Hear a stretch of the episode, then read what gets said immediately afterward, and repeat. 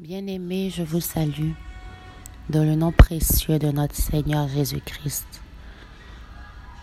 C'est avec joie que nous sommes de retour dans ce podcast. Cette plateforme qui nous aide à entendre la parole de Dieu et surtout à la mettre en pratique dans les domaines de nos vies. Aujourd'hui, je lirai pour vous Luc chapitre 3 et chapitre 4. Père, je te bénis, je te rends grâce. Merci pour toutes ces vies connectées, connectées à ta parole, connectées à ce Bible Challenge. Père, notre but est de te représenter, te reproduire. Nous voulons, Père, te ressembler dans chacune de nos actions. Aide-nous que ces paroles que nous recevons soient des semences en de bonnes terres. Nous éloignons de nous tout dévoreur qui viendra dérober cette parole. Non. Mais nous l'ancrons dans notre cœur et nous la serrons afin de ne pas pécher contre toi. Dans le nom précieux de Jésus. Amen.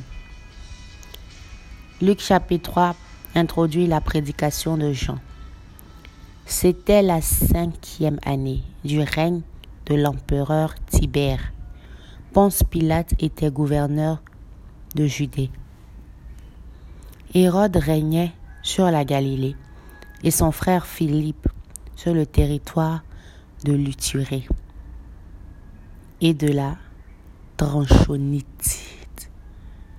Lysanias régnait sur la Bilène.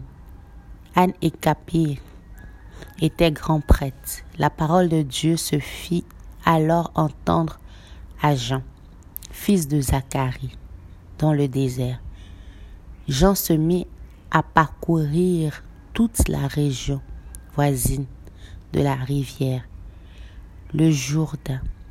Il lançait cet appel changez de comportement, faites-vous baptiser et Dieu vous pardonnera de vos péchés. Ainsi arriva ce que le prophète Ésaïe avait écrit dans son livre. Un homme crie dans le désert, Préparez le chemin du Seigneur, faites-lui des sentiers bien droits. Toute vallée sera comblée, toute montagne et toute colline seront abaissées. Les courbes de la route seront redressées les chemins en mauvais état seront égalisés et tout le monde verra le salut accordé par Dieu. Une foule de gens venait à Jean pour qu'il les baptise. Il leur disait, Bande de serpents, qui vous a enseigné à vouloir échapper au jugement divin qui est proche Laissez-moi vous rappeler que le jugement divin est également proche pour nous qui croyons en Jésus-Christ. Bande de serpents, leur dit-il, qui vous a dit que vous pouvez échapper au jugement divin qui est proche? Montrez par des actes que vous avez changé de mentalité. Et ne vous mettez pas à dire en vous-même, Abraham est notre ancêtre. J'ai souligné dans ma Bible Montrez par des actes que vous avez changé de mentalité. Vous savez, le changement de mentalité, le renouvellement de notre mentalité, la repentance, tout ça sont des mots qui s'accordent. La repentance est changer de mentalité, de façon d'agir et de faire. C'est quelque chose qui se montre. Ça veut dire qu'on doit voir. Tu dois démontrer par cela que tu te réponds, que tu changes de mentalité. Ce n'est pas de dire, mais c'est un acte démonstratif. Jean nous dit ici, montrez par des actes que vous avez changé de mentalité. Et ne vous mettez pas à dire en vous-même que Abraham est notre ancêtre. C'est-à-dire, ne pense pas que comme Abraham est ton ancêtre, tu n'as pas d'effort à fournir. Comme telle personne est ton père spirituel, sa prière ou ses bonnes œuvres, ou quel que soit ce qu'il fait, compte pour toi. Le salut est personnel. Chacun va rendre compte devant son Dieu de ce qu'il a fait. Ici, c'est de changer de mentalité et que tes actions accompagnent ce renouvellement d'esprit. Car, le verset continue, je vous déclare que Dieu peut utiliser des pierres que voici pour en faire des descendants d'Abraham. La hache est déjà prête à couper les arbres à la racine. Tout arbre qui ne produit pas de bons fruits, nous pouvons souligner de bons fruits. La Bible n'a pas dit tout arbre qui ne produit pas de fruits. Mais le verset dit, tout arbre qui ne produit pas de bons fruits va être coupé et jeté au feu. Nous sommes appelés à porter de bons fruits. Il peut y avoir des fruits qui ne sont pas bons, mais la précision est claire ici. Nous sommes appelés à porter de bons fruits. Sinon, nous serons coupés et jetés au feu. Les gens qui demandaient que devons-nous donc faire? Il leur répondit, Celui qui a deux chemises doit en donner l'une à celui qui n'en a pas, et celui qui a de quoi manger doit partager. Et si Jean nous apprend à vivre dans la communion fraternelle, à être là pour les uns comme pour les autres, à pouvoir s'aimer comme Jésus dit les uns les autres. Verset 12. Des collecteurs d'impôts vinrent aussi pour être baptisés et demandèrent à Jean, Maître, que devons-nous faire? Il leur répondit, Ne faites pas payer plus que vous avez indiqué. En d'autres termes, ne soyez pas des escrocs. Des soldats lui demandaient également, Et nous, que devons-nous faire? Il leur dit, Ne prenez d'argent à personne par la force ou en portant des fausses accusations, mais contentez-vous de votre solde. Et nous voyons ici que ces soldats, l'attitude de ces soldats n'a pas changé d'âge en âge, de génération en génération. Nous pouvons observer que Jean se faisait appeler Jean-Baptiste parce qu'il était connu pour ce qu'il savait bien faire, c'est-à-dire baptiser. Comment pouvons-nous t'appeler? Ou qu'est-ce qui te décrit? Ce qui décrivait Jean, c'était son travail ardent qu'il mettait à la tâche du Seigneur, car c'était ce à quoi Dieu l'avait appelé. Est-ce que les personnes autour de toi savent, peuvent témoigner de ce à quoi Dieu t'a appelé parce que tu l'exerces Là est ma question pour toi, Challenger. C'est très important. Le verset qui suit dit,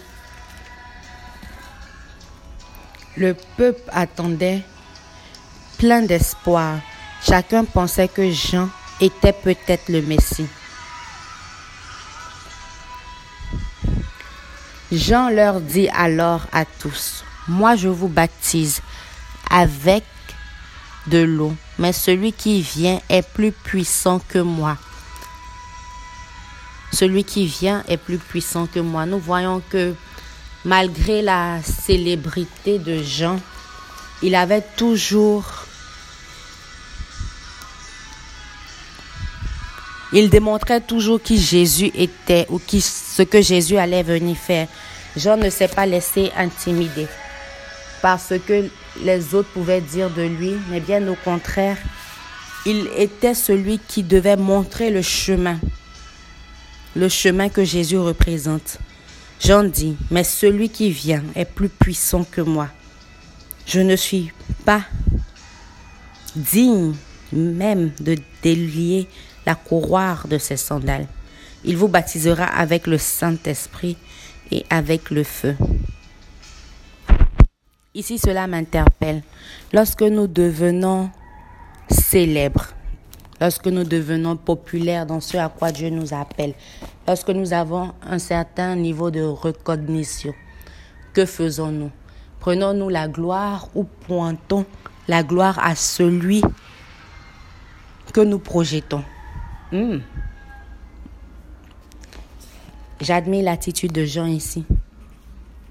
En toute chose, il a démontré, il est resté focus vers qui Dieu l'a appelé à annoncer. Restons concentrés vers qui Dieu nous appelle à annoncer. C'est la personne de Jésus-Christ et non nous-mêmes. Verset 17 dit, Il tient en sa main la pelle à pour séparer le grain de la paille. Il amassera le grain dans son grenier, mais il brûlera la paille dans le feu qui ne s'éteint jamais. C'est en leur adressant beaucoup d'autres appels encore que Jean annonçait la bonne nouvelle au peuple. Cependant, Jean fit des reproches à Hérode, qui régnait sur la Galilée, parce qu'il avait épousé Hérodiade, la femme de son frère, et parce qu'il avait commis beaucoup d'autres mauvaises actions. Alors Hérode commit une action mauvaise. Il fit mettre Jean en prison. Après que tout le monde eut été baptisé, Jésus fut aussi baptisé. Pendant qu'il priait, le ciel s'ouvrit. Donc nous remarquons ici que quand Jésus se faisait baptiser, il priait. Il n'est pas juste rentré dans l'eau et sorti. Il n'a pas juste accompli une autre forme de natation, rentré dans l'eau puis sorti, mais lorsqu'il faisait ce acte symbolique, qu'on appelle le baptême, car le baptême est un acte symbolique de notre démonstration. Nous démontrons notre amour, nous démontrons notre foi à Dieu. Pendant ce acte, la Bible nous dit qu'il priait. Jésus priait. Donc si toi qui m'écoutes, tu n'es pas encore baptisé, lorsque tu le feras, n'oublie pas d'agir comme Jésus. Pendant ce acte symbolique, ouvre ton cœur dans la prière à Dieu car quelque chose se passe pour ta vie en ce moment précis quand tu seras dans l'eau. Jésus nous dit ici qu'il priait, le ciel s'ouvrit et le Saint-Esprit descendit sur lui sous une forme corporelle comme une colombe. Et une voix se fit entendre du ciel, Tu es mon fils bien-aimé et je mets en toi toute ma joie. Nous pouvons souligner, Tu es mon fils bien-aimé et je mets en toi toute ma joie. Jésus avait environ 30 ans lorsqu'il commença son œuvre.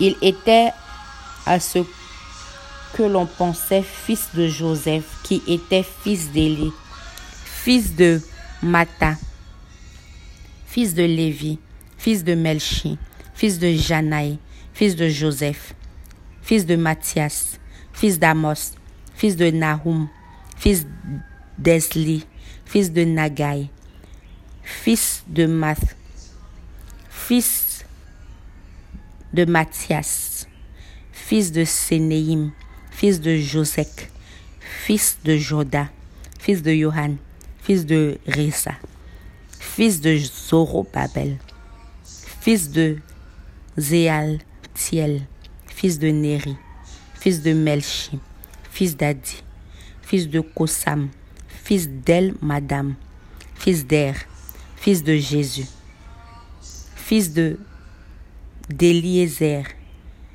fils de Jorim, fils de Matat. Nous remarquons ici au verset 29 qu'il la Bible nous dit fils de Jésus. Et le Jésus ici n'est pas le Jésus-Christ que nous prêchons, de qui nous parlons en ce moment. Donc dans la généalogie de Jésus, il y avait un de ses ancêtres nommé Jésus intéressant.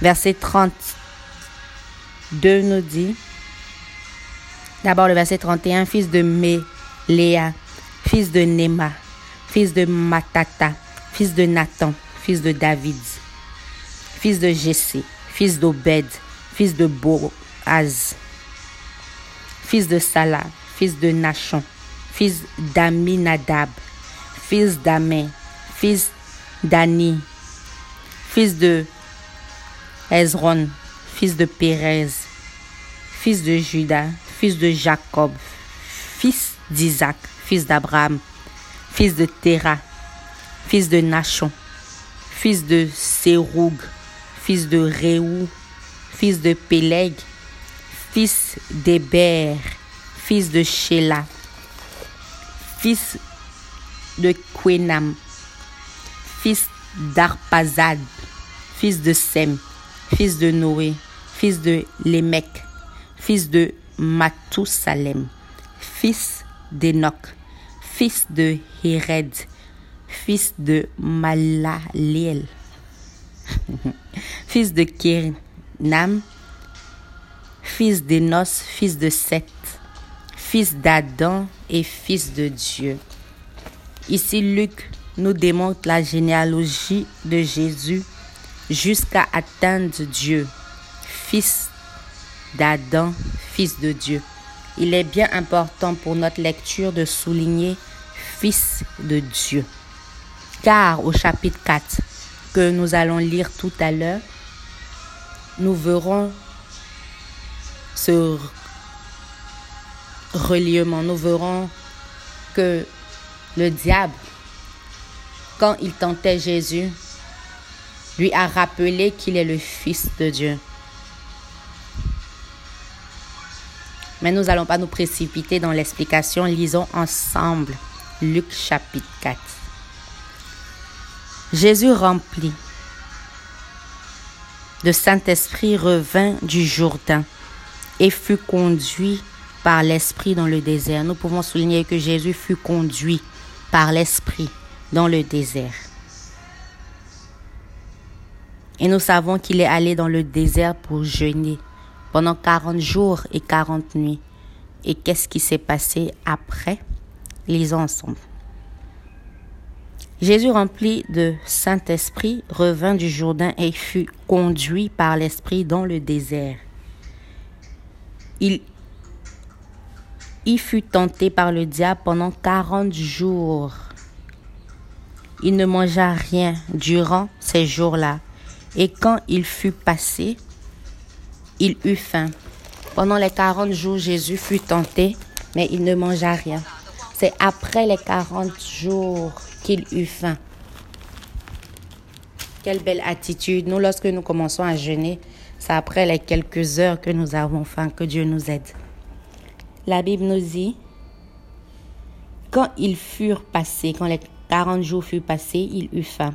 Le diable lui dit alors, si tu es le Fils de Dieu, dans la généalogie de Jésus, en Luc 3, Luc nous fait comprendre qu'il est le fils de tel, fils de tel, jusqu'à relier à fils de Dieu. Et le diable sait bien. Et ici, quand il vient le tenter, la Bible nous dit, le diable lui dit, si tu es le Fils de Dieu. Et quand Jésus se faisait baptiser. Nous l'avons bien remarqué qu'une voix se fit entendre dans le ciel disant, Tu es mon fils bien-aimé. La voix dit, Celui-ci est mon fils bien-aimé en qui j'ai mis toute ma joie. Encore le diable vient lui dire, Si tu es le fils de Dieu, qu'est-ce que le diable a omis dans cette phrase Bien-aimé, parce que la voix a dit. La voix qui s'est fait retentir dans le ciel dit, celui-ci est mon fils bien-aimé. Jésus le savait très bien. Il y avait une confirmation. En plus de ça, dans sa généalogie, il est retracé à être le fils de Dieu. Double confirmation pour Jésus. Le diable vient le tenter sur la parole de Dieu déjà confirmée sur la vie de Jésus. Ça, c'est un point très intéressant parce que quand le diable vient nous tenter, il vient sur la parole de Dieu déjà confirmée sur ta vie. Challenger. Le diable lui dit alors, si tu es le Fils de Dieu, ordonne à cette pierre de se changer en pain. Jésus lui répondit, L'Écriture déclare, L'homme ne vivra pas de pain seulement. Le diable l'emmena plus haut. Le diable peut t'emmener quelque part. Si le diable pouvait emmener Jésus. Le diable l'emmena plus haut. Il vit, il fit voir en un instant tous les royaumes de la terre et lui dit, je te donnerai toute cette puissance et la richesse de ces royaumes. Tout cela m'a été remis et je peux te le donner. Je peux le donner à qui je veux. N'oublions pas que le roi est le... N'oublions pas que le diable, quand il fut rejeté du ciel et envoyé sur la terre, il a pris possession. Le diable n'est pas en train de dire quelque chose de contraire. C'est vrai que Dieu lui a remis tout ce que Jésus voyait.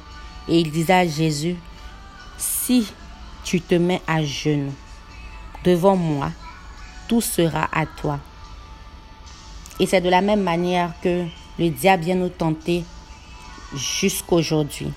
Vous savez, la parole de Dieu dit que Dieu est le même hier, aujourd'hui, éternellement. Je crois personnellement que le diable est le même hier, aujourd'hui, éternellement.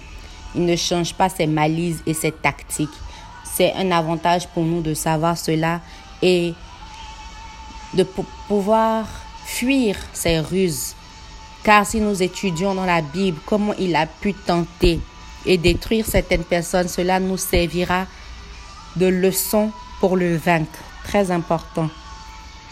Le verset 7 dit, si donc tu te mets à genoux devant moi, tout sera à toi. Mais n'oublions pas que l'adoration est un acte que nous rendons seulement à Dieu.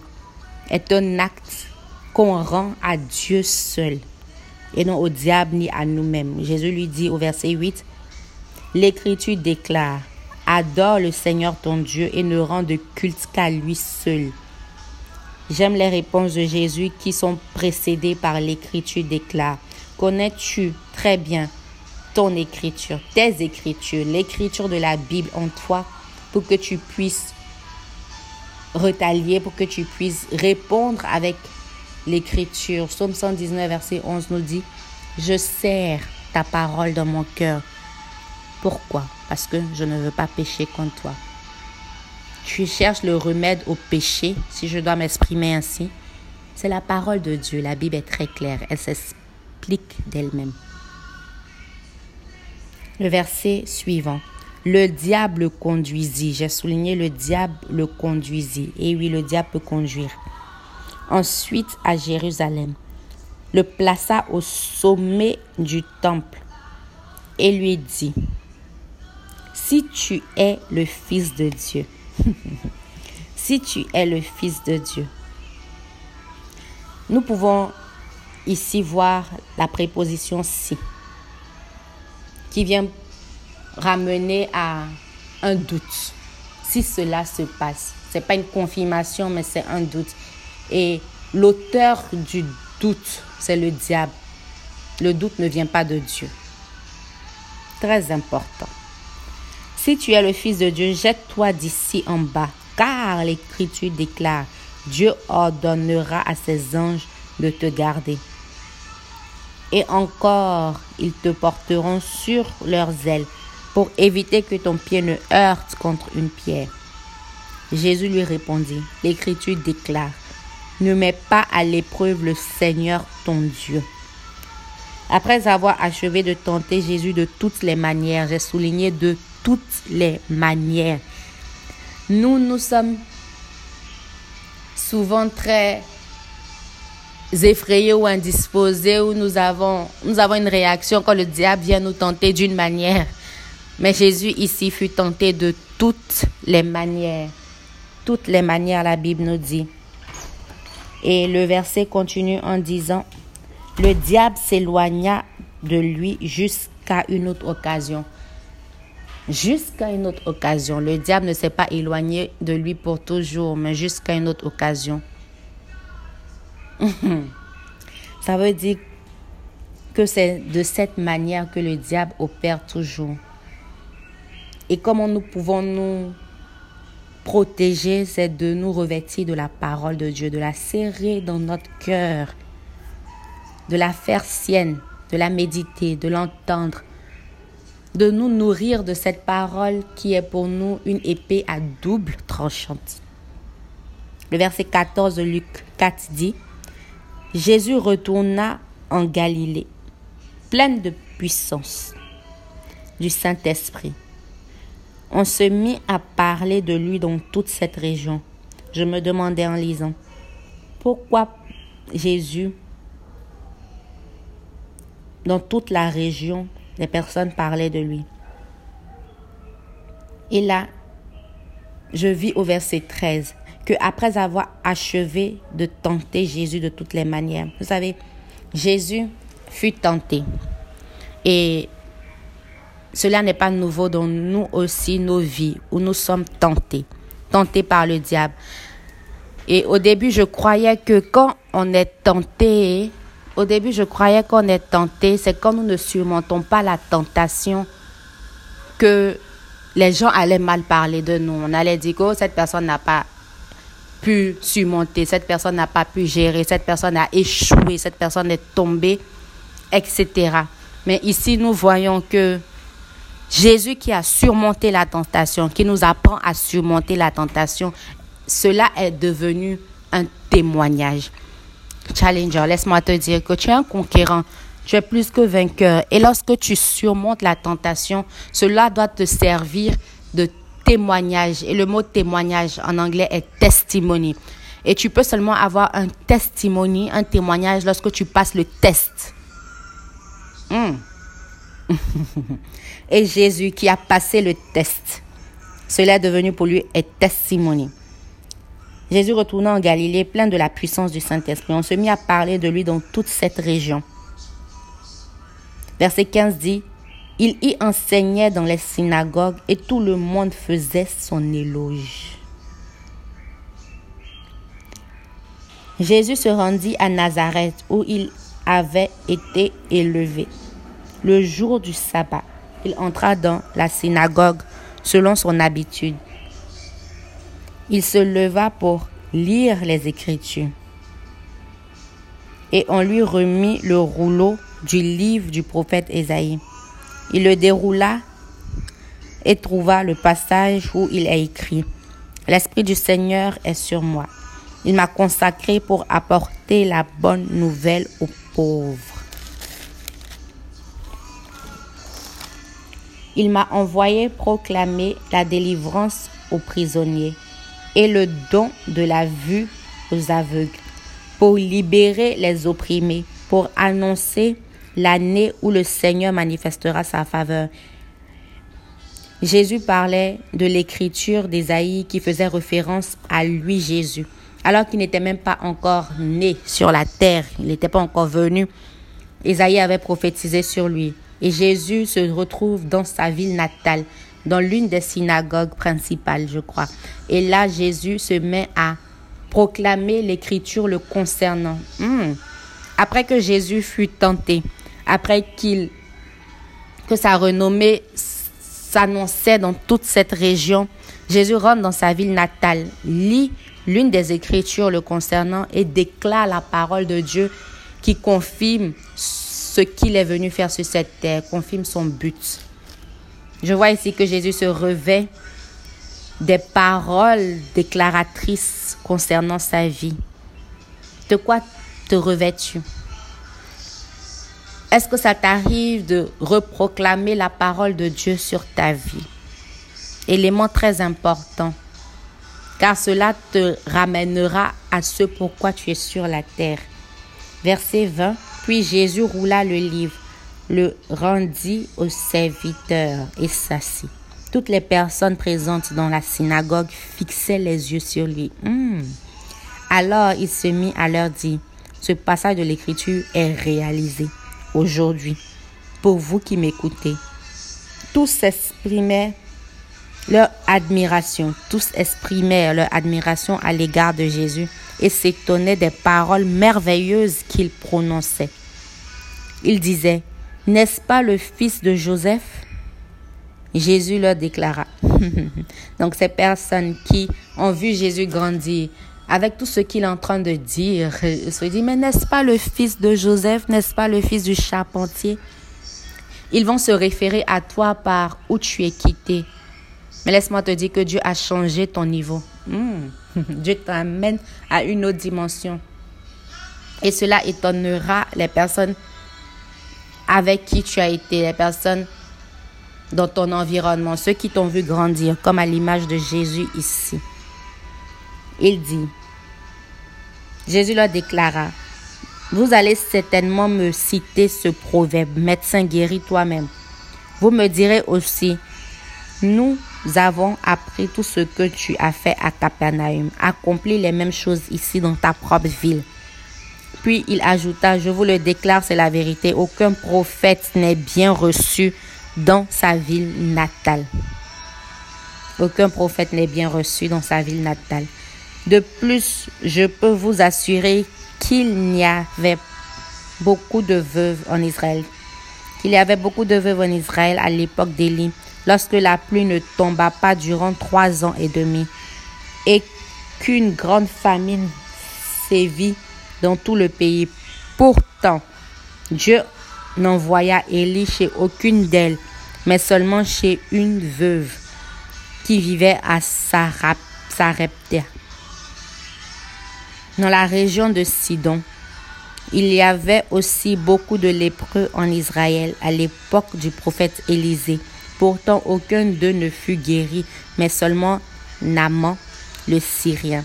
Ici, je comprends que Jésus nous demande que si tu veux avoir la guérison ou si tu veux que Dieu te visite, c'est la disposition de ton cœur. Ici, aucune personne ne fut guérie, excepté telle personne, parce que cette personne le désirait. Est-ce que tu vas t'asseoir et regarder que cette personne vienne de ta parenté, de ta lignée, que cette personne que Dieu utilise vient d'un endroit familier, donc toi tu décides de ne pas te familiariser à cette personne ou à l'œuvre de Dieu en cette personne. Hmm. Le verset continue. Verset 28. Tous dans la synagogue furent remplis de colère en entendant ces mots.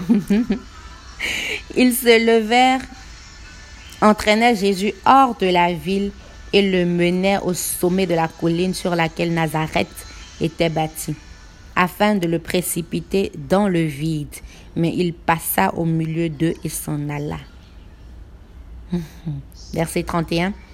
Jésus se rendit alors à Capernaum, ville de Galilée, et il y donnait son enseignement à, tout tous le jour du sabbat.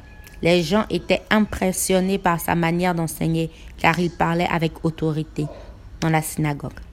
Il y avait un homme tourmenté par un esprit mauvais. Il se mit à crier avec force. Ah, que nous veux-tu, Jésus de Nazareth? Es-tu venu pour nous détruire? Je sais bien qui tu es, le saint envoyé de Dieu. Les esprits mauvais pouvaient témoigner de qui Jésus était, mais les hommes, non. Jésus parla sévèrement à l'esprit mauvais et lui donna ce ordre. Tais-toi. Et devant tout le monde, tais-toi et sors de cet homme. L'esprit jeta l'homme à terre devant tout le monde et sortit de lui sans lui faire aucun mal.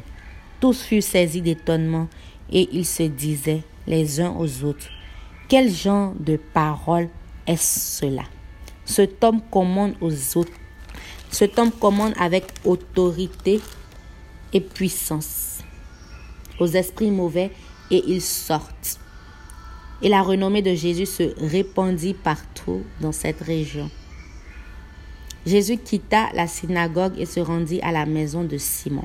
La belle-mère de Simon souffrait d'une forte fièvre et l'on demanda à Jésus de faire quelque chose pour elle.